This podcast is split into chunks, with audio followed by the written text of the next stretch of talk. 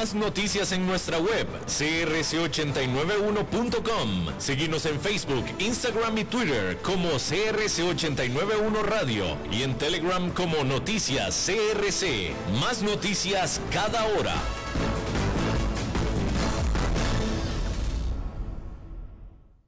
CRC 89.1 Radio y Cadena Radial Costarricense no se hacen responsables por las opiniones emitidas en este programa. Transcomer, puesto de bolsa de comercio, presenta a las 5 con Alberto Padilla.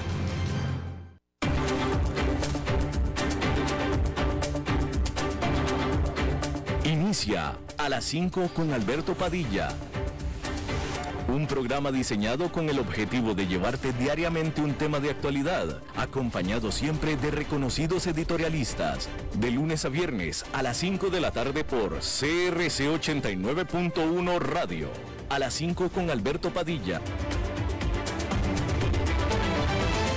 Hola, ¿qué tal? Saludos, bienvenidos a esta emisión de A las 5 con su servidor Alberto Padilla. Muchísimas gracias por estarnos acompañando Gracias por estar ahí. Le mando cálidos saludos desde la señal y las instalaciones de CRC 89.1 Radio en San José, Costa Rica, desde donde estamos transmitiendo hasta el punto en el tiempo y en el espacio en el que usted nos está escuchando, porque estamos saliendo en diferentes vías simultáneamente, por ejemplo en Facebook Live, en la página de este programa, a las 5 con Alberto Padilla. Estamos disponibles en el canal de YouTube de este programa.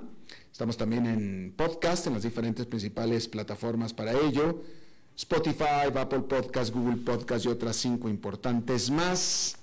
Aquí en Costa Rica, este programa que sale en vivo en este momento a las 5 de la tarde, se repite todos los días a las 10 de la noche aquí en CRC 89.1 Radio. En las demás plataformas está disponible para que usted lo escuche en el momento en el que usted quiera, en el lugar en el que usted esté y quiera, a través del aparato móvil de su predilección. En esta ocasión me acompaña al otro lado de los cristales, tratando de controlar los incontrolables, el señor David Guerrero y la producción general de este programa, siempre poderosísima, desde Bogotá, Colombia, a cargo del señor Mauricio Sandoval. Bueno, definitivamente me parece a mí que la noticia más importante de todo el fin de semana es justamente lo que sucedió durante todo el fin de semana en China donde se ha dado la extraordinaria, inusual definitivamente situación de protestas masivas callejeras alrededor de todo el país en contra del gobierno. Y estamos hablando de China, no estamos hablando de Estados Unidos, no estamos hablando de Europa, estamos hablando de China. Donde los residentes de varias ciudades de este país eh, regresaron a trabajar este lunes después de todo un fin de semana de eh, protestas generalizadas en contra básicamente de lo que son las medidas draconianas de cero COVID que ya los tienen absolutamente colmados a los chinos llenos de frustración por meses y meses de confinamientos, de encierros, de bloqueos, eh, y que se desató después de un incendio que hubo en un edificio de departamentos en la ciudad de Urumqi, en la región oeste de Xinjiang, en la cual murieron 10 personas el jueves y muchos culpan a las restricciones por el COVID que, no que, impidieron que los bomberos pudieran llegar a tiempo a este edificio y también que impidieron que los residentes de este edificio o de esta unidad pudieran escapar, puesto que estaban encerrados con las reglas del COVID-19. Así, el sábado en la noche, las eh, protestas en Shanghái estaban llamando los protestantes a la renuncia del presidente Xi Jinping, el cual, o lo cual es una cosa extraordinariamente rarísima en China, ¿eh? Extraordinariamente rarísima en China, donde los ciudadanos son totalmente sumisos a las autoridades, ¿sí? Una, demostración de desafío sin precedentes en China desde hace mucho tiempo, hay que decirlo. El domingo, en la noche, en Beijing, multitudes estaban cantando la que se llama la Internacional, que es un himno socialista, y lamentando las muertes de Xinjiang del jueves que se dieron. Se reporta que en varias universidades los estudiantes en campuses, en sus campus, en varias universidades de China, los estudiantes estaban protestando con hojas de papel en la mano, hojas de papel en blanco, para enfatizar la falta de libertad de expresión, cosa que también es absolutamente novedosa en China. Y bueno, por supuesto que las autoridades chinas odian la inestabilidad, ellos adoran el control, el control total, y odian la inestabilidad. Sin embargo, en este momento se encuentran en una situación muy particular las autoridades de China, que son muy propensas a la represión total y absoluta, al control total y absoluto.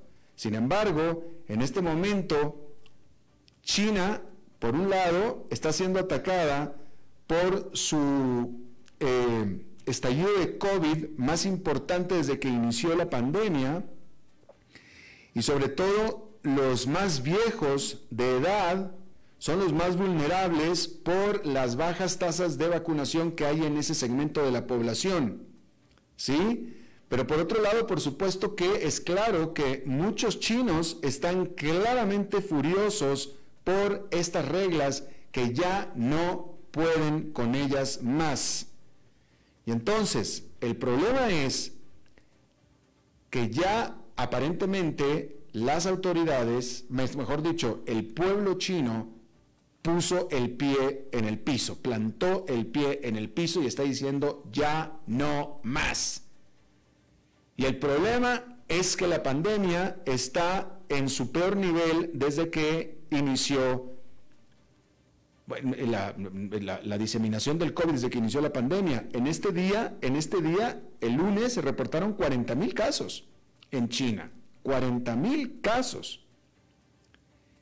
Entonces, y ya los chinos, en teoría, esto es importante, porque en teoría, estas reglas por las que se están quejando los chinos, estos encierros, estos confinamientos, son menos estrictos que lo que conocemos como el COVID-0. son menos estrictos, son más, son más relajaditas estos encierros que están viviendo en este momento. Todavía están viviendo encierros y confinamientos y órdenes de bloqueo. Sin embargo, son más relajados que los que había hace tan solo unas cuantas semanas. Bueno, pues ya ni siquiera eso quieren los chinos, con todo y que está explotando la pandemia de nuevo.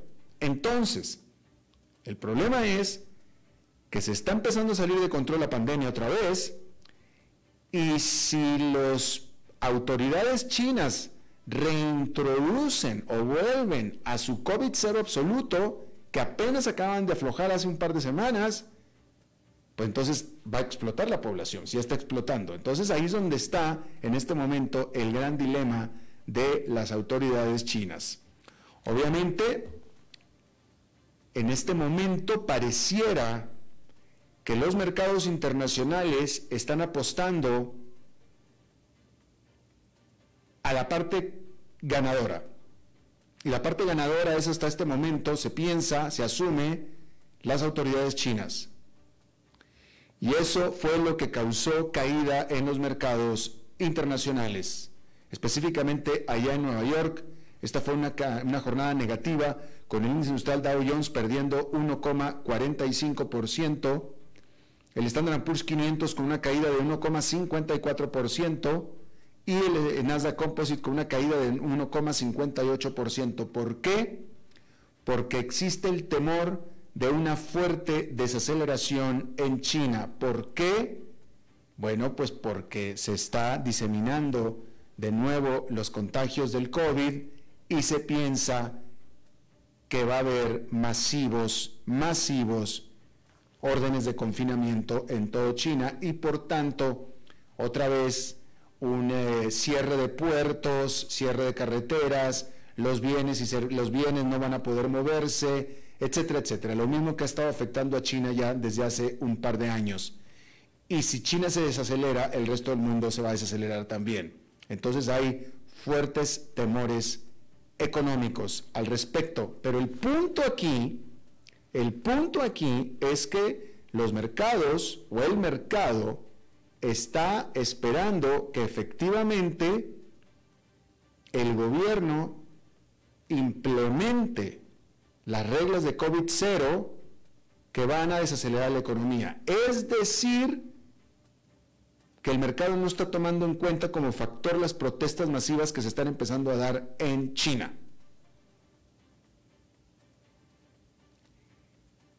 Entonces, o el mercado está pensando que las protestas ya no se van a dar más y listo, se acabó y eh, las autoridades chinas van a seguir actuando como siempre han querido actuar o siempre lo han hecho, o que las protestas van a continuar, pero aún así el gobierno se va a imponer de la manera que tenga que imponerse. Pero la implicación es que el gobierno se va a salir con la suya. Sin embargo, los chinos ya dijeron que no quieren más Así es que va a estar interesante ver qué es lo que va a suceder, porque aquí hay dos factores muy importantes que se están conjugando en China en este momento. Una aceleración importante de la pandemia con un hartazgo de la población que dice, venga la pandemia, no me importa nada más. Venga, que me dé el COVID, pero tú ya no me encierras más. Ya están hartos. Así es que habrá que ver qué es lo que va a pasar en China en estos días. Sin embargo, sinceramente es una situación muy interesante, puesto nunca se había dado. ¿Sí? Y los chinos están muy hechos a seguir las órdenes de sus, de sus autoridades. Ellos están acostumbrados a no tener libertad de expresión. No es que estén ya subyugados o que haya movimientos de disidencia, no. Simplemente ya están muy acostumbraditos, ya, ya, así, así, está, así están acostumbrados. Y encima había un efecto de riqueza, porque venía haciéndose un efecto de riqueza. Digo, no es como Cuba, que que, Cuba están haciendo exactamente lo mismo que en China, me refiero a la represión del gobierno, a la, total, total subyugación y control del gobierno, pero con una miseria espantosa en el caso de Cuba. En el caso de China no.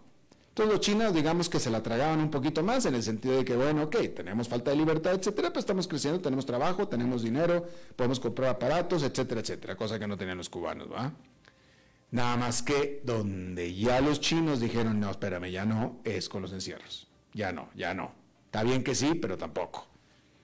Ya vamos a ver qué es lo que va a pasar en China en este sentido. De nuevo, las autoridades están en una disyuntiva muy, muy importante.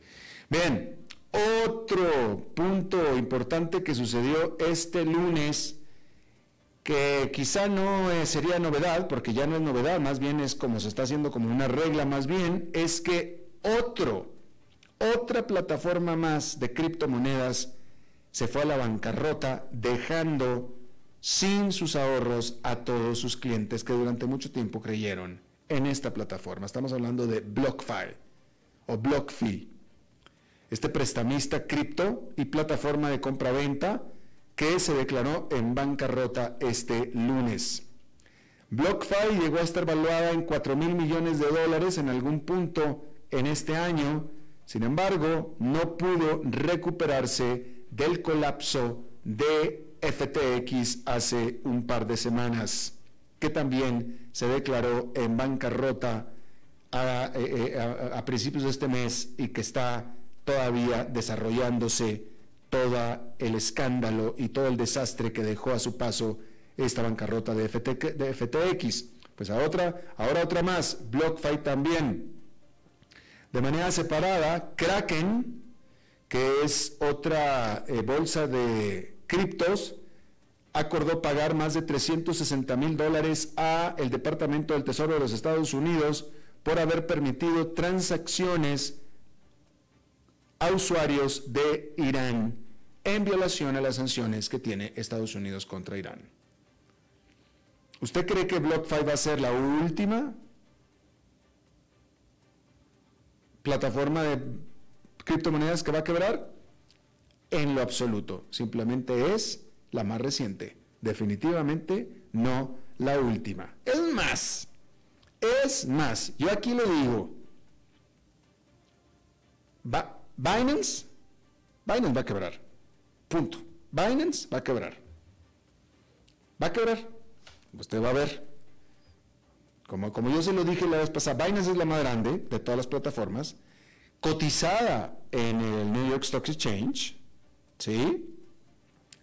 Eh, cosa que la, sujeta a reglas contables bastante específicas, bastante disciplinadas, vamos a decirlo así. Nada más que, ok, eso está bien, perfecto.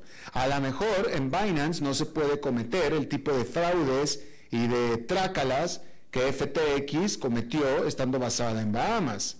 Probablemente no, pero eso no quita que su principal producto se está devaluando hacia cero. Pero más importante que eso es que los clientes saben que el principal producto se está devaluando a cero y los clientes son los que están retirando el dinero. Entonces, como yo se lo decía desde el principio cuando se fue a la quiebra de FTX, si usted es cliente de quien sea, no tiene que ser de Binance, pero también de Binance, pero de quien sea, si usted tiene criptos y usted sabe que sus criptos se están devaluando, ok, perfecto.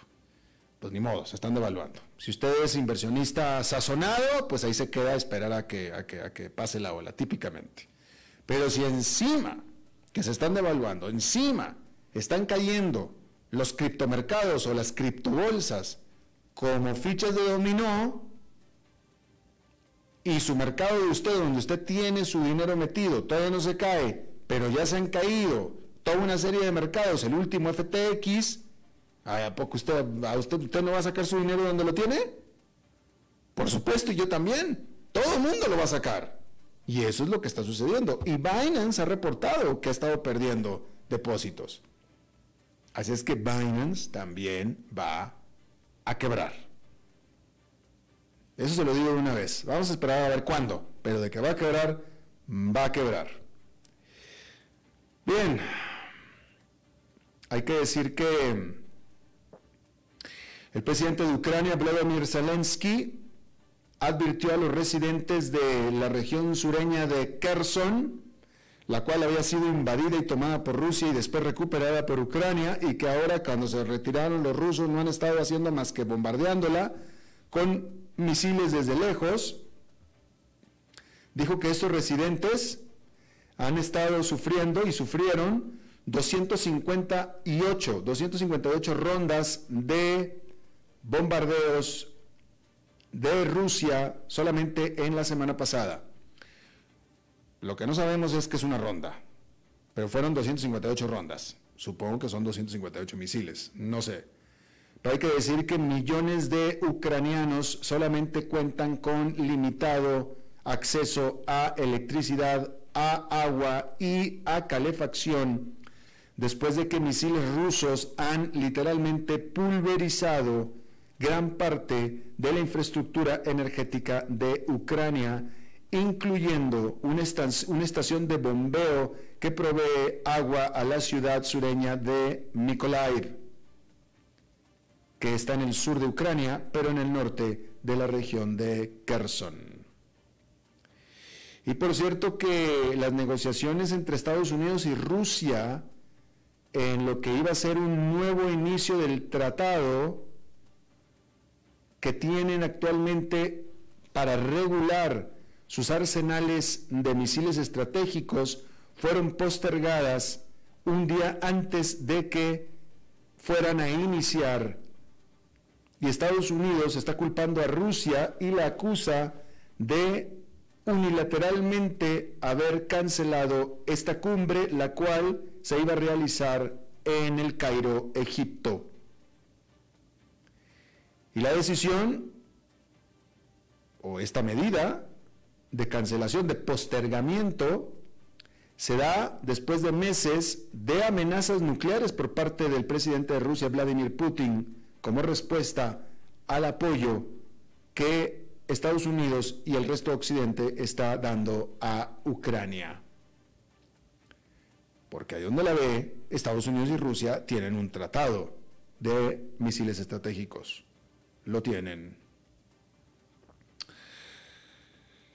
Y bueno, y si usted ha estado viendo el Mundial de Fútbol, este, bueno, pues entonces quizá no sea mucha noticia para decirle a usted que Brasil eh, le ganó a Suiza en el minuto 83, 1-0, y el gol de la diferencia vino no de el legendario Neymar, que está herido, y que, bueno, pues está con un tobillo inflamado y que lleva dos juegos que no ha estado jugando en el Mundial. Sin embargo, lo metió el veterano Casemiro. Por otra parte, otra superestrella del fútbol metió un gol también este lunes, Cristiano Ronaldo, que se llevó el crédito por el gol número uno que metió Portugal en su triunfo de 2 a 0 en contra de Uruguay. Sin embargo, la realidad es que Bruno Fernández fue responsable de los dos goles. Bien. en 12 informaciones sobre petroleras, es durante el fin de semana, Estados Unidos le dio permiso a su petrolera Shell de colaborar con Venezuela para explotar petróleo venezolano por motivos humanitarios. Sin embargo, las autoridades de Estados Unidos, como también la empresa Shell, todos dijeron que no se espera que en el corto plazo esta decisión vaya a influir o vaya a tener ningún eh, impacto en el mercado petrolero en lo más mínimo. Pues simplemente porque bueno, primero hay que entrar y hay que ver qué hay, etcétera. Es decir, pero en teoría la determinante de esta autorización por parte del gobierno de Estados Unidos de que una empresa estadounidense opere y regrese a Venezuela, las cuales estaban prohibidas por sanciones, es por motivos humanitarios. Es como se manejó la información. Pero de nuevo, no se espera que tenga ningún impacto en el corto plazo en el mercado petrolero. Por cierto que la propia Shell, en otra noticia, acordó comprar al más grande productor de biogás de Europa por casi 2 mil millones de dólares al estarse expandiendo esta petrolera hacia los renovables. La empresa Nature Energy, que está basada en Dinamarca, produce biometano, el cual químicamente es idéntico al gas natural, sin embargo, está hecho por parte de desperdicio orgánico, como por ejemplo puede ser un tiradero de basura. ¿Sí? Un tiradero de basura que contiene eh, desechos orgánicos de todo tipo, que usted y yo tiramos, se empiezan a descomponer y empiezan a crear gas metano. El excremento de las vacas produce gas metano también y calor. En octubre, la BP, antes British Petroleum, que es otra de las grandes petroleras del mundo, había acordado pagar más de 4 mil millones de dólares por Arcaea Energy, que es también un productor de biogás de Estados Unidos. Interesante cómo, interesante, ¿eh? porque es interesante, y esto será producto de una entrevista, de cómo estas grandes petroleras parece ser que se están metiendo al biogás más que hacia la generación de electricidad eólica. Es la impresión que me está dando. En lo que me parece a mí un desarrollo interesante. Definitivamente. Bien, hay que decirle que Arabia Saudita cuyo equipo nacional jugará contra México en un partido definitorio para ambos equipos este jueves, pero Arabia Saudita reveló sus planes para construir un mega archirrecontra superaeropuerto con seis pistas de aterrizaje en Riyadh, la capital de Arabia Saudita. Este aeropuerto entonces servirá como el hub, como el centro de la, la que será la próxima aerolínea estatal de Arabia Saudita, la cual se llamará RIA, como de reír, RIA, y que competirá con Emirates, la cual está basada en Dubai. La nota habla de Emirates, yo no sé por qué no habla de Qatar, Airlines también, pero bueno, seguramente será porque Emirates es mucho más grande que Qatar Airlines, pero se van a ir de lleno contra Emirates. El reino de Arabia Saudita, que está firme en su propósito de hacer que Arabia Saudita deje de depender exclusivamente del petróleo y de impulsar el turismo. Y este es un plan maestro para poder hacer que Arabia Saudita empiece a depender más del turismo y menos del petróleo. Según las estimaciones, este aeropuerto podrá acomodar 120 millones de pasajeros para el año 2030 si todo va como planeado. Interesante. Seis pistas. Habrá que ver, ah, bueno, hay que ver una serie de cosas, ¿no? Pero primero que nada, hay que ver estas pistas, si son paralelas o no. Si son paralelas, entonces se pueden usar simultáneamente, con lo cual entonces sí, o sea, tendrá una capacidad impresionante este aeropuerto, impresionante. Seis pistas. Si son cruzadas, pues entonces, pues sí, serán seis pistas, pero no se pueden usar paralela, eh, simultáneamente. Que eso es una gran diferencia. Eso es una gran diferencia. Porque si no, o sea, cada pista dobla la capacidad de un aeropuerto. ¿Estamos de acuerdo con eso? Nada más que hay una gran diferencia de un aeropuerto con dos pistas que son paralelas a dos pistas que son cruzadas. Porque son dos pistas que son cruzadas, entonces básicamente nada más es una pista, puesto que solamente se puede usar una simultáneamente. Entonces básicamente es una. Si son dos pistas paralelas con una cruzada, entonces nada más son dos pistas. Pues nada más dos pistas se pueden usar paralelamente, digo simultáneamente. Entonces es la gran diferencia. ¿Sí? Eh, no creo que en el mundo haya aeropuertos con seis pistas simultáneas. No tengo la información en la mano en este momento, pero no creo. Y yo no, no conozco otro aeropuerto que tenga cinco pistas simultáneas, más que el aeropuerto que más tránsito y tráfico tiene en el mundo y que ha tenido desde 1997 año con año hasta este momento, que es el aeropuerto de Atlanta, que tiene cinco pistas paralelas todas y por tanto se pueden usar todas simultáneamente. Imagínese usted, cinco pistas y las usan todas simultáneamente. Hay veces que tres para despegar y dos para aterrizar y viceversa dependiendo de, de la hora del día, ¿no? Es una capacidad impresionante. Pero bueno, depende. Entonces, de nuevo, este aeropuerto de Riyadh, seis pistas. Si son seis paralelas, entonces sí será realmente algo sorprendente. Ahora, fíjese usted, eh, Saudi Arabia, Qatar, que ahora está albergando el Mundial de Fútbol, usted ha visto eh, los videos del Mundial, etcétera, ¿no? los, los eh, estadios de lujo, las instalaciones de lujo, país de primer mundo, básicamente, básicamente un país de primer mundo. Arabia Saudita, por lo visto, también. ¿Y cuál es el único producto que producen? Solamente producen un solo producto, nada más. Nada más tienen una fuente de ingresos, una sola. Solamente una sola. Todo lo han construido con una sola fuente de ingresos. El petróleo, nada más. Punto. El petróleo. Es todo lo que producen y es la única razón por la cual entra plata, petróleo, nada más. Y pues lo que me trae otra vez a nuevo a nuestros países en América Latina, ¿no?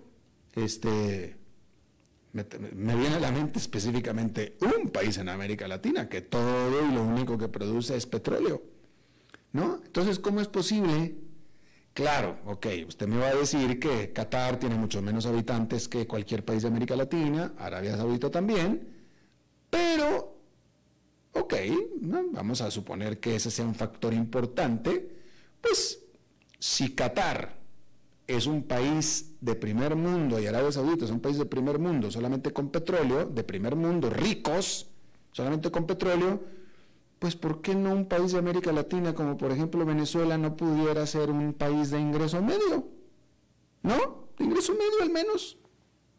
Si tienen un producto que Qatar y Arabia Saudita, exactamente el mismo, que vale lo mismo, ¿por qué no? Ok, tiene el doble, más del doble de habitantes Venezuela, más del triple, está bien, ok, entonces no, un país de primer mundo no, pero un país de clase media, de, ingreso medio, ¿por qué no? Pues mucho tiene que ver el modelito, ¿no? Mucho tiene que ver lo que se hace con la plata, el modelito, el modelo económico. Porque de todo lo demás igual, Arabia, Qatar, son países ricos y con el mismo producto, el mismo todo, y Venezuela es un país no solamente no rico, sino en crisis espantosa. Y tiene el mismo producto. Y ni siquiera lo pueden explotar, pero eso es, otro, eso es aparte, eso es otro asunto. eso es aparte, aparte son maletas.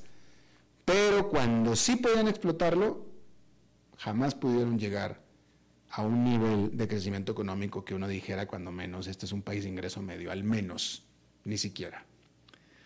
Lo que me trae al tema de la pobreza de, Estados, de la pobreza en América Latina y justamente regresando a esta pausa vamos a hablar de eso con nuestro invitado desde la CEPAL. Volvemos.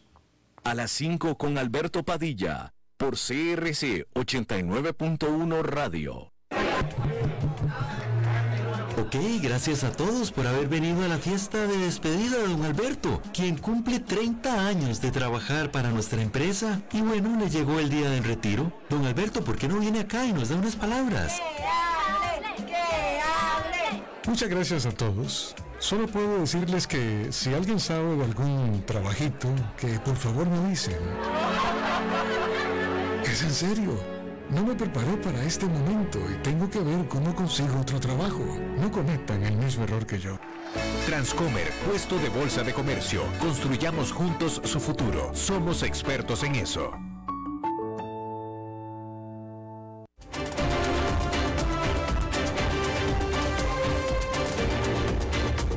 Seguimos escuchando a las 5 con Alberto Padilla. Muchas gracias por continuar con nosotros. Muchas gracias por continuar con nosotros. Eh, la CEPAL, la Comisión Económica para América Latina y el Caribe, el viernes pasado presentó su informe Panorama Social de América Latina y el Caribe.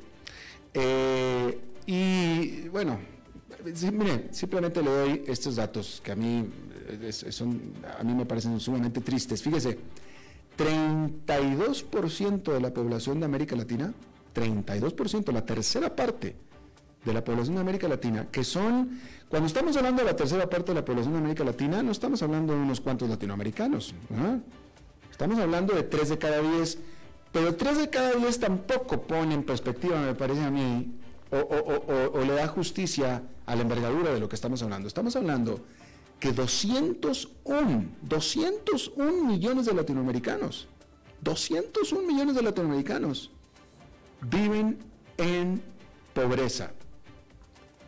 Y ahorita vamos a ver lo que significa pobreza, ¿eh? yo creo que es mucho peor de lo que pensamos. Y de estos 82 millones, o sea, el 13%, 82 millones se encuentran en pobreza extrema. Y si, y si ya pobreza es malo en nuestra América Latina, pobreza extrema es es, o sea, yo, creo que nadie que pueda estar escuchando esta misión lo podemos imaginar, lo que es la pobreza extrema. Básicamente, no sé, no sé si incluso los que piden dinero, los que piden limosna en la calle, no sé si eso sea pobreza extrema, yo creo que todavía es peor que eso. Pero eh, las cifras de, este informe son francamente decepcionantes. José Manuel Salazar Shrinax, secretario ejecutivo de la eh, CEPAL, no. Este, este es lo que está, lo que estábamos hablando es de el, secretario ejecutivo. Este, y yo le agradezco muchísimo que esté con nosotros. Señor Salazar, ¿sí me escucha? Sí, lo escucho, Alberto. Muchas gracias. Un gusto estar en el programa. Igualmente, me da mucho gusto saludarlo y gracias por eh, aceptar esta eh, entrevista. Usted eh, llega a las riendas de la CEPAL en una situación de América Latina donde, pues, que empeorándose, ¿cómo la calificaríamos? Bueno, la hemos calificado como una verdadera crisis del desarrollo, eh, pero no por querer eh, exagerar, sino porque realmente los datos y las cifras dicen que está ah, pasando la región por una situación muy seria, una cascada de crisis que le ha impactado, eh, no solo, es decir, la pandemia, por supuesto, pero ya antes venía una desaceleración del crecimiento muy grande. Eh, y por supuesto luego han venido la guerra eh, que ha provocado un proceso inflacionario que se ha sumado a la desaceleración del crecimiento eh, y todo lo que sucedió en términos de cadenas de suministro. Claro. pero señor secretario, fíjese, em, el problema, usted, usted, usted ha trabajado en Latinoamérica todo este tiempo. Yo al libro, que no pretendo hacerle promoción, pero el libro que yo escribí se llama El continente dormido, porque estamos dormidos en el sentido de que pasan las décadas y las décadas y las décadas, señor secretario, y las cifras estas no solamente permanecen igual, sino que van de peor en peor en peor. Y, lo que, y la CEPAL todo el tiempo haciendo llamados, haciendo llamados, haciendo llamados, y estamos dormidos, nada cambia, nada cambia. ¿Qué es lo que va a venir a ser? ¿Y cuándo, señor secretario, que la situación cambie? Porque yo estaría de acuerdo con la CEPAL y con usted. Tiene que cambiar la situación, pero sin embargo no cambia. Sí, bueno, eh, desgraciadamente hay mucho de cierto en lo que usted dice. Eh, hay algunas áreas en que América Latina, digamos, y en países individuales sí han, han cambiado y ha habido eh, importantes crecimientos, han crecido sectores de exportación, ha habido modernizaciones, pero desgraciadamente en el agregado en los últimos 30, 40 años la productividad está totalmente, eh, digamos, es una línea aplanada. Y hay una cantidad de países que sí tienen, eh, a países asiáticos, algunos países europeos, que estaban peor en productividad y en ingreso per cápita que América Latina y ahora le han pasado a América Latina. Entonces, parte de lo que tiene que pasar a futuro, y tal vez si uno tiene un poco de optimismo, toda esta crisis tan grande en este momento, que ha creado impactos excepcionales. Creo que ha cambiado la conversación, ha removido un poco zonas de confort. Eh, saberes convencionales ahora se están cuestionando y hay una conciencia, además de que hay una gran impaciencia por parte de la ciudadanía en muchos países de que realmente se hagan las transformaciones que se necesiten.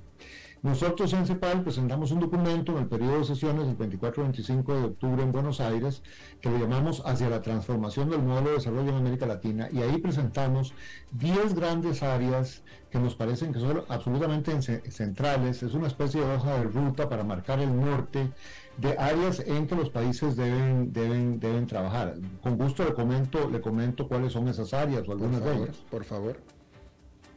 Bueno, una de ellas es todo el tema de eh, eh, la productividad, de políticas de desarrollo productivo, de, creación de empleo y eh, de crecimiento inclusivo. Todo eso forma un conjunto clave de cosas. No, no se puede construir un mejor futuro del trabajo sin un mejor futuro de la producción gran parte del problema de pobreza de América Latina y de retraso es que sigue siendo, teniendo una informalidad muy alta, sigue teniendo tasas de pobreza con, que se redujeron en varios países con este, estos shocks y demás, se han vuelto, como usted decía, los datos que acabamos de publicar en el, en el panorama social de América Latina, que están 32% de pobreza en general y 13% eh, la pobreza extrema, que son eh, la pobreza en general 201 millones de personas o sea, es prácticamente una tercera parte de la población de la región. Entonces, una primera área es que hay que redoblar esfuerzos y no ser tímidos y elevar el nivel de ambición en políticas de desarrollo productivo. América Latina tiene muchas experiencias exitosas eh, de sectores específicos,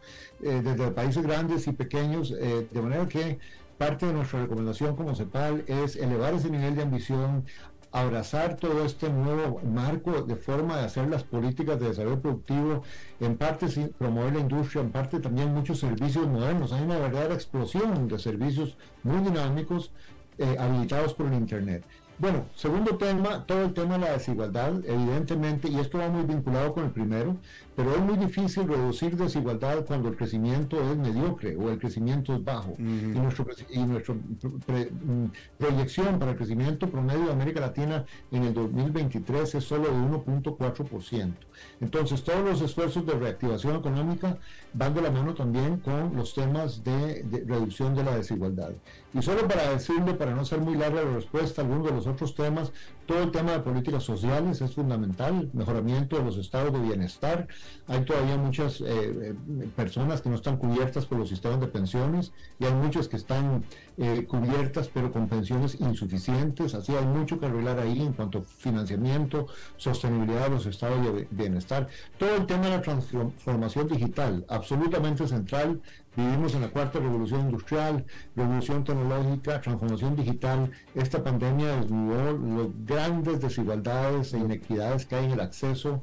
Muchas familias, y ahí tenemos los datos en, este reporte que se publicó y en otros sobre eh, todavía las brechas que hay que cerrar en el acceso a banda ancha de Internet y a todos los usos que eso puede ser.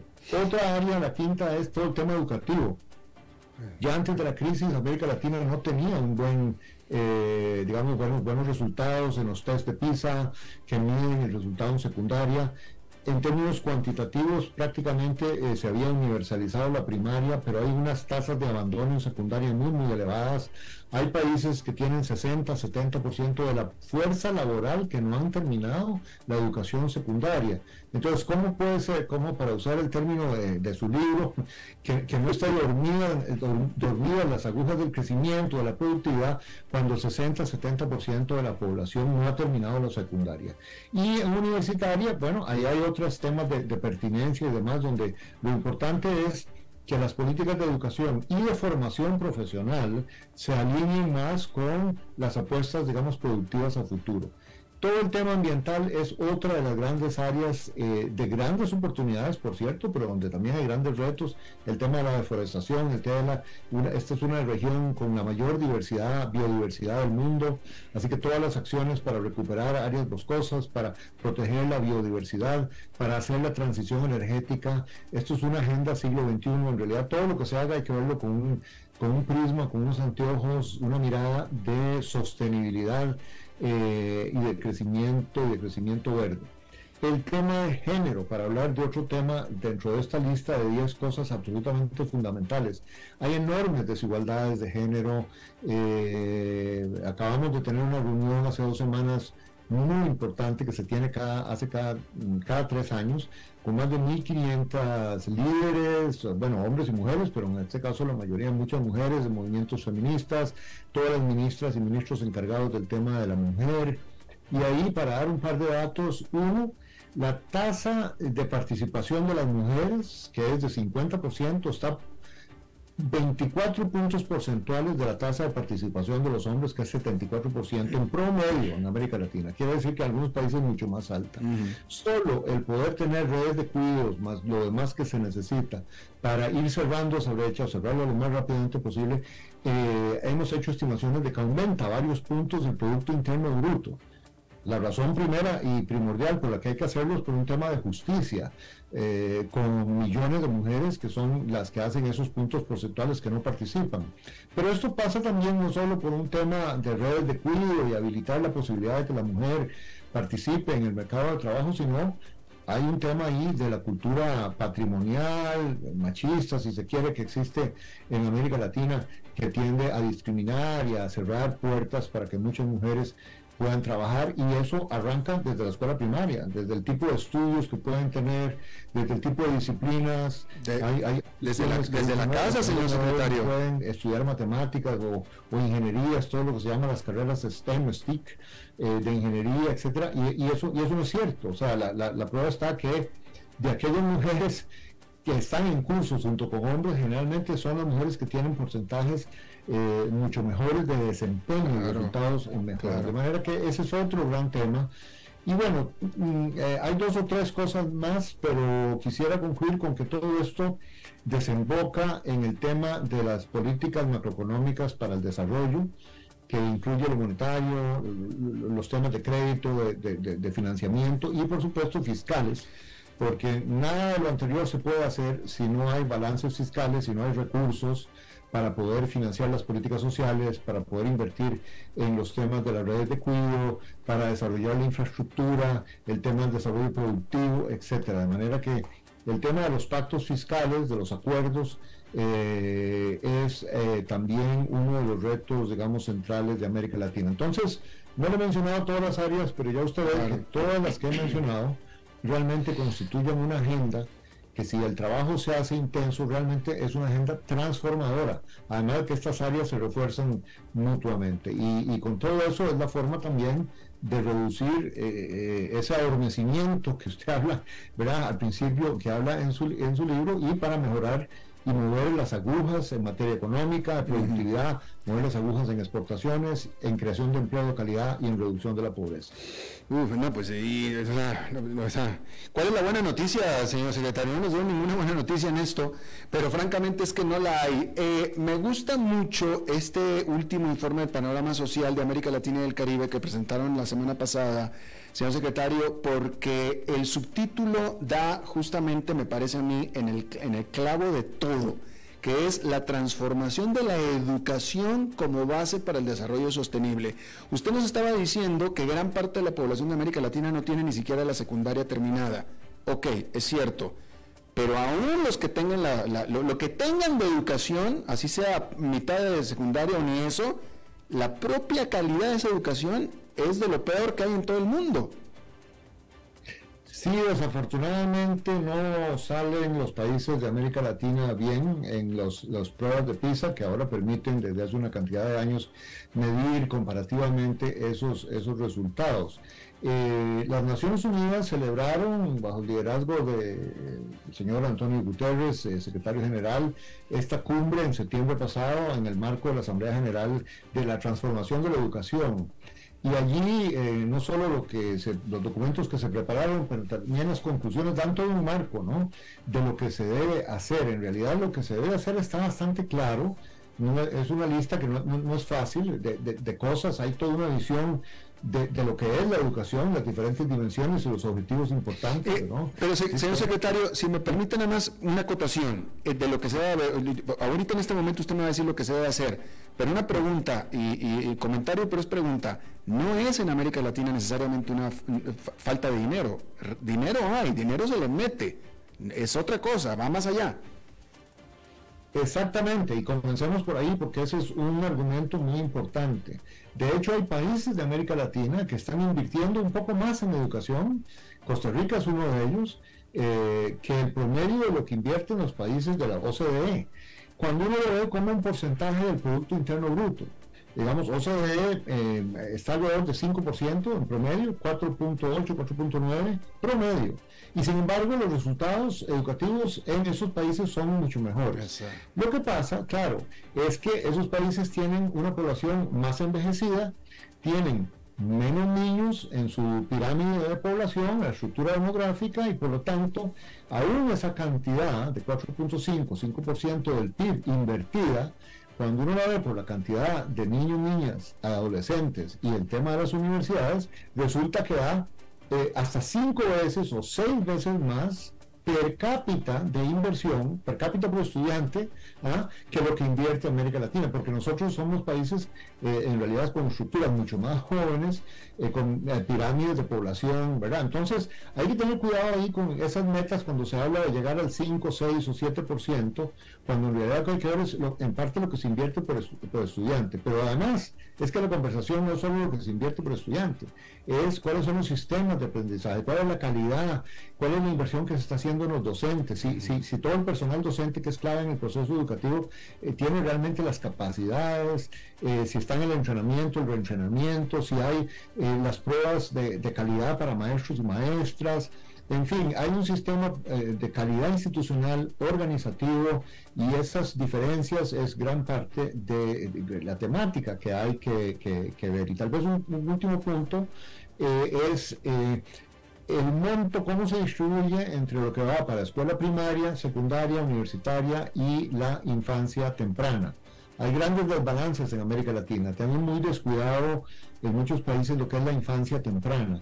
Y las investigaciones de los expertos en educación dejan muy claro que los primeros años y la infancia temprana son absolutamente esenciales para eh, determinar el desempeño en, las etapas subsiguientes. De manera que esos son algunos en un tema que es complejo de, los temas acá eh, y en los que el, sistema educativo, el tema del talento humano es, es la riqueza de las naciones. En el mundo moderno, ¿verdad? No hay que cansar de, entender que la riqueza de las naciones no está en el subsuelo, no es necesariamente la minería, aunque no cabe mal tener algunos minerales, pero es realmente lo que la gente sepa hacer, sobre todo en este siglo XXI de eh, revolución tecnológica y de producción sofisticada en todo, en agricultura, en servicios, en industria, para todo lo que es entrar en empleos de calidad, el mundo moderno, la fabricación moderna, la producción moderna requiere habilidades digitales bastante mm. avanzadas. Precisamente, señor Salazar, y, con esto voy a terminar, pero justamente yo lo que, lo que yo digo, y lo digo en mi libro también, qué pena que,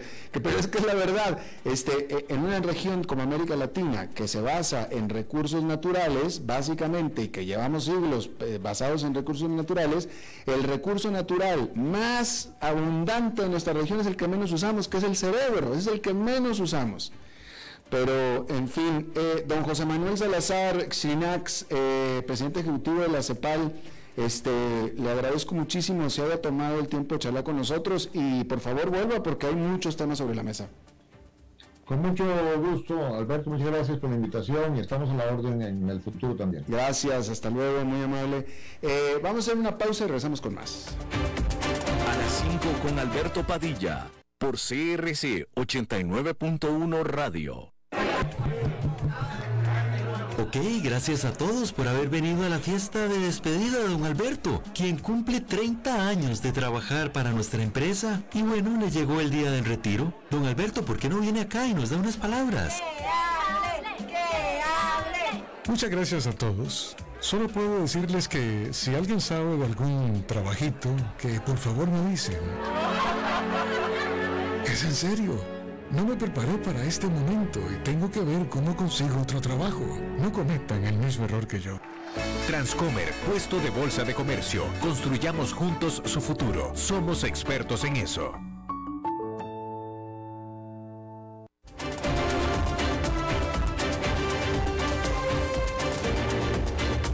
Seguimos escuchando a las 5 con Alberto Padilla. Bueno, los lunes siempre terminamos hablando de bienes raíces con nuestro comentarista experto en bienes raíces, Eugenio Díaz. Eugenio. Estimado Alberto, muy buenas tardes, tengas tú y todo tu auditorio. Un feliz lunes para todos.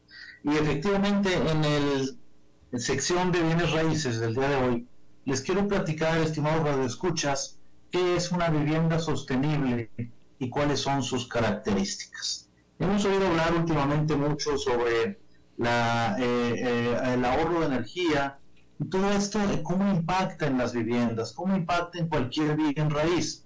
Son tipos de viviendas que cuidan todos los detalles del proceso de construcción utilizando materiales sostenibles. Y la sostenibilidad, estimado lo escucha y Alberto, mi querido Alberto, es fundamental en el sector de la vivienda. Y esto es debido a la alta demanda que últimamente, en los últimos años, se ha dado en el mercado. Y se los digo porque una vivienda sostenible es aquella que intenta minimizar al máximo, lo más que pueda, el impacto en su construcción sobre el medio ambiente. Y entonces podemos reducir mucho el consumo energético. Y eso ayuda al propietario o a la persona que lo habita a también reducir sus gastos en el consumo que se da día a día. En este tipo de, construcciones, como yo les decía, que se cuidan todos los detalles con materiales sostenibles y es para que sea sostenible, efectivamente, deberá de cumplir con una serie de requisitos. Todo esto se los digo en este tema del día de hoy para que la gente conozca, porque cada vez vamos a estar hablando más de este eh, sistema sostenibles en los bienes raíces que a nivel mundial se ha venido desarrollando con mucha influencia, sobre todo en los últimos años. Los materiales de construcción deben de ser materias primas ecológicas. Por ejemplo, el corcho, la piedra, algo que no sea invasivo con el ambiente. debe haber siempre en estos sistemas, en estos eh, elementos de vivienda sostenible, siempre debe haber un buen sistema de ventilación. La ventilación es fundamental. Una buena ventilación en un inmueble provoca que consumamos mucho menos energía. Y es por eso que otro de los puntos es que la electricidad, ojalá, pueda ser abastecida por sistemas de iluminación de bajo consumo y también las fuentes energéticas que se usan en este tipo de construcciones deberán de ser con sistemas de, calefacción, si es que los usan, eficientes o de, o de enfriamiento eficientes, pero ojalá todo esto con paneles solares. Así es que los paneles solares que últimamente aquí hemos estado viendo cada vez más en el país son una muy buena inversión. Es una inversión que para este tipo de viviendas, para que su vivienda puede ser el primer paso para que usted comience a hacer su vivienda sostenible, ya que este tipo de paneles solares pues puede reducir al máximo el nivel que puede contaminar o de, excesivo eh, desperdicio de energía y le puede dar mucho a su bolsillo. Así es que, estimado Alberto, estimado escuchas, así es hoy en día el tema de la sostenibilidad inmobiliaria y cada vez estamos viendo en Costa Rica, sobre todo en, los, en las ciudades de playa, y estamos viendo también a nivel mundial en los países desarrollados eh, cada vez más este sistema sostenible en los bienes inmuebles. Espero les guste, estimado Alberto, el tema del día de hoy. Pero eh, muy importante de, esto, estas inversiones, estos gastos en estos elementos sostenibles para una propiedad, etcétera, se recuperan en la venta, Eugenio. Definitivamente, Alberto, no solo en la venta, porque pudiéramos decir, no necesariamente, pero tal vez en su gran mayoría, algunos de estos materiales, sobre todo los tecnológicos, pudieran ser algo más caros de entrada, el momento que uno los compra, que los materiales tradicionales. Sin embargo, con el transcurso de los meses y de los años, usted va a tener un buen ahorro, va a ser mucho, muy buena inversión y va a ayudar al medio ambiente. Y por supuesto, como lo acabas de comentar, Alberto, si algún día usted quiere vender esa vivienda, va a tener mucho más probabilidad de venta, mucho más aceptación y le van a pagar mejor el precio de su vivienda usada en el mercado. Bueno, pues ahí está. Eh, háblanos de tu programa. Con mucho gusto. El programa que tengo el, honor de conducir en esta misma emisora CRC 89.1 es los sábados de 1 a 2 de la tarde y se llama Club Inmobiliario. En este programa analizamos todos, todos, todos los pormenores del, del sector inmobiliario nacional e internacional. Todos los sábados con temas bien interesantes y con invitados de primer nivel, siempre conocedores de los temas inmobiliarios. Los espero los sábados de 1 a 2 de la tarde Alberto. Gracias, Eugenio Díaz. Gracias a ti y a todos que tengan una feliz semana. Igualmente para ti. Bueno, eso es todo lo que tenemos por esta emisión de A las 5 con su servidor Alberto Padilla. Muchísimas gracias por habernos acompañado. Espero que termine su día en buena nota, en buen tono y nosotros nos reencontramos en 23 a 23 horas. Que la pasen muy bien. A las 5 con Alberto Padilla fue traído a ustedes por Transcomer, puesto de bolsa de comercio.